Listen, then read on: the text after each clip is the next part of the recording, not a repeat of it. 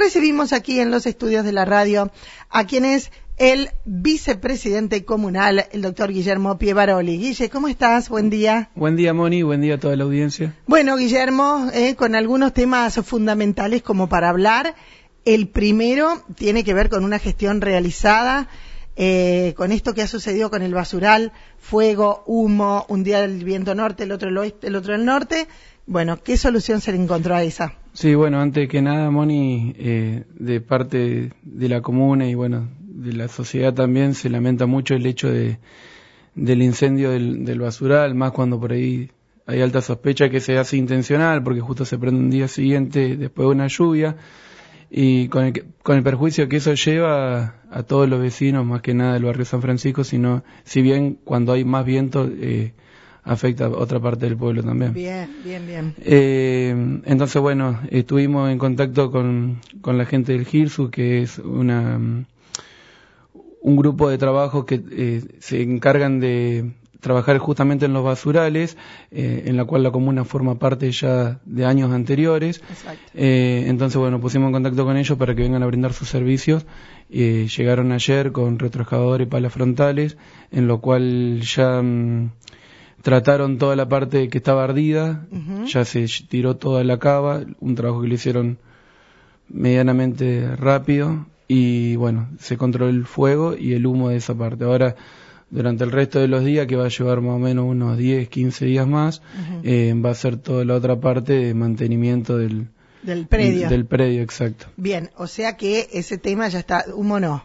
Exacto, humo no debería haber más. Está tapado todo con tierra eso. Tal cual. Perfecto. ¿eh? eh la, bueno, justamente la gente está trabajando en eso y bueno, también se pide colaboración a los vecinos en cuanto cuando van a tirar la basura ahí en X horario que se han ordenado en tirar los residuos secos en un lugar, los residuos húmedos en otro, que los, los tachos en la, en la puerta están diferenciados. Bien, diferenciados, más que nada para darle una mano a la gente que después tiene que separarlo y no se nos empieza a desordenar de vuelta el basura.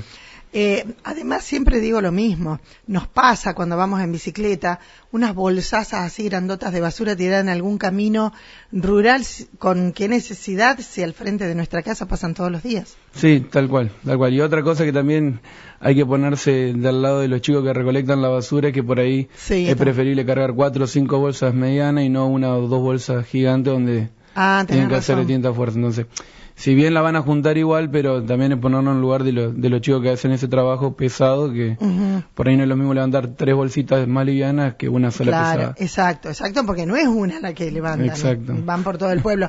Hay varias novedades, ¿no, Guille, que, que vas a ir contándome en esta nota, ¿eh? Eh, sí, bueno, eh, en esta semana se hicieron trabajos de, iluminación, poner iluminación nueva en la calle Primero de Mayo, donde se plantaron postes nuevos y se pusieron luces LED. El paso a seguir en cuanto a iluminación va a ser la calle Hipólito Irigoyen. Muy pedida. Exacto, sí. Eh, en donde se va a proceder de la misma forma, se van a poner postes nuevos con, con la misma iluminaria. Bien. Eh, por otro lado, bueno, también dar aviso, como hablábamos en la parte de la campaña de la hormigonera. eh, ¿Ya está? Exacto, ya, funciona? ya está funcionando. Muy bien. Eh, vamos a usarla a modo de prueba porque seguramente cuando algo está parado mucho tiempo y se la pone en funcionamiento, algunas cositas fallan, pero la vamos a poner a prueba para después eh, salir a trabajar de esa forma.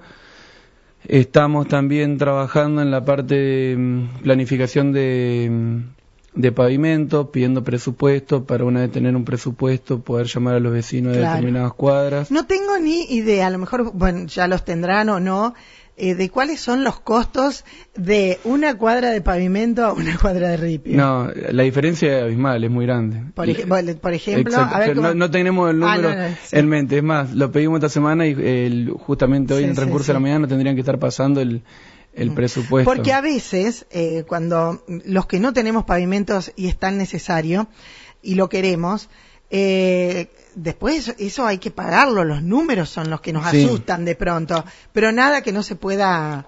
No, no, no, seguro. Eh, en, llegado ese caso, bueno, siempre, por eso se hace una reunión con los frentistas que van a donde se va a realizar la obra y bueno, ver la forma de pago, quizás eh, algunas partes en contado y otra parte cómo poder eh, hacerla en cuota, cosa tal de poder hacerlo. Bien, bien, bien. Entre todos sumar un poco y hacerlo.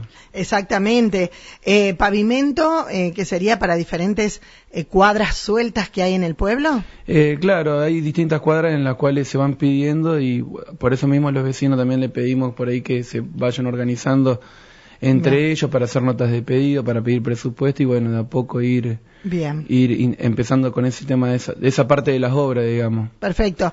Y mm, el otro día que hablaba con eh, la doctora Sandra Gaido, eh, había algunos mensajes que no puedo leer porque estoy hablando, eh, escuchar en realidad, y preguntaban sobre cordón cuneta en barrio San Francisco. ¿Hay algo de eso? Bien, eh, respecto al cordón cuneta del, del barrio San Francisco, gestionamos un incluir el cual está bastante avanzado. el mismo consiste en hacer cordón cuneta y enripiado en todo el barrio, pero en dos etapas. eh, eso cuando vino Kaufman, bueno, si mal no recuerdo, la semana pasada, eh, se llevó los papeles para poder eh, darle curso y bueno. ¿Y qué, qué significa el plan incluir? ¿Cómo sería? ¿Por qué, por qué se, se hace a través de ese plan?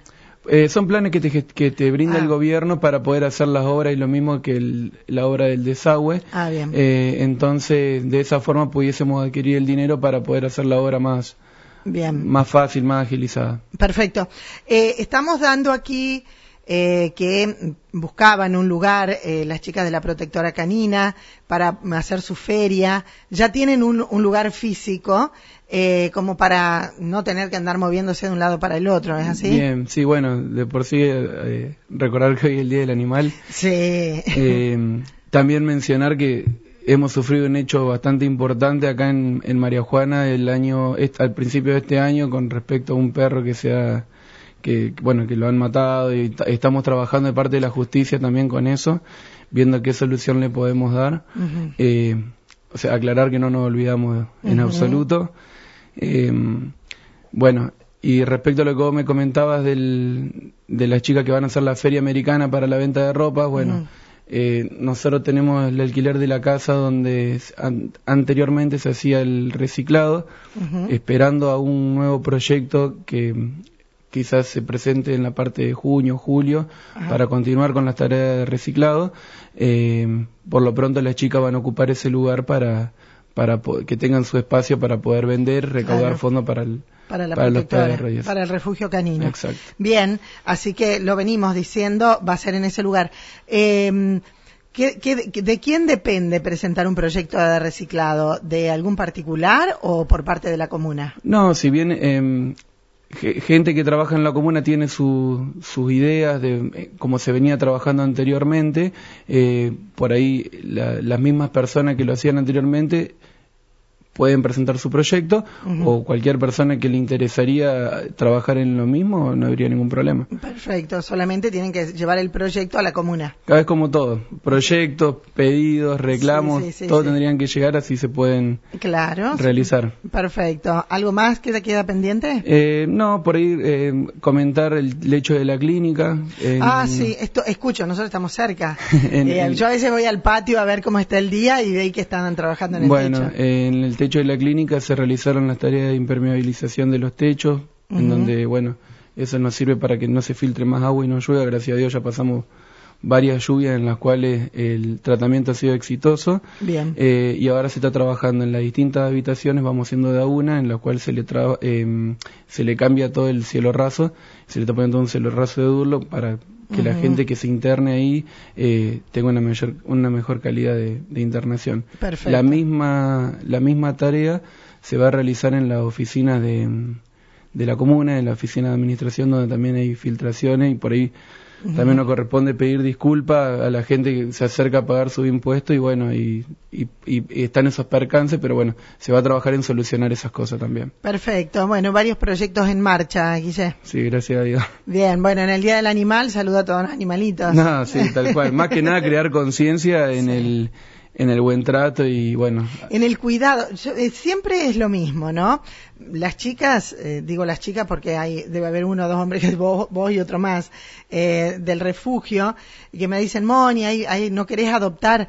Uno tiene que ser responsable. Si no voy a estar en todo el día en mi casa, no puedo llevar un perro a que esté ladrando, molestando.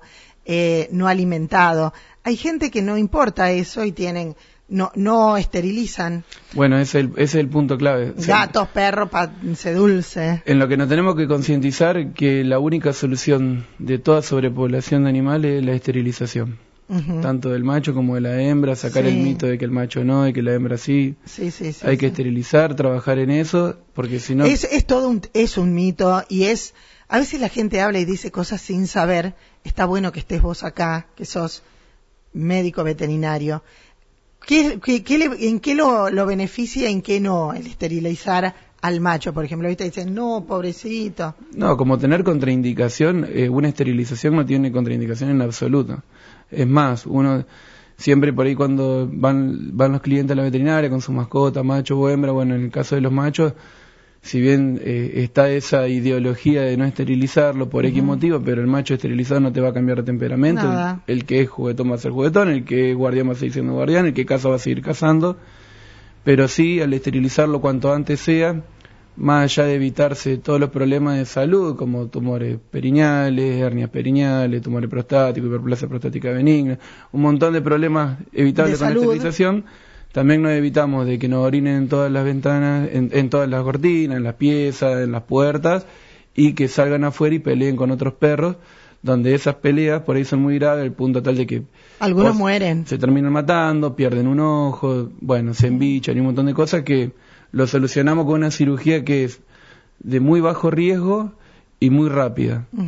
Entonces, no tiene contraindicación alguna. O sea, es todo beneficio. Exacto. No tiene nada que lo perjudique. Y, en, y en, las hembras, tanto en gatas como en perras, es lo mismo.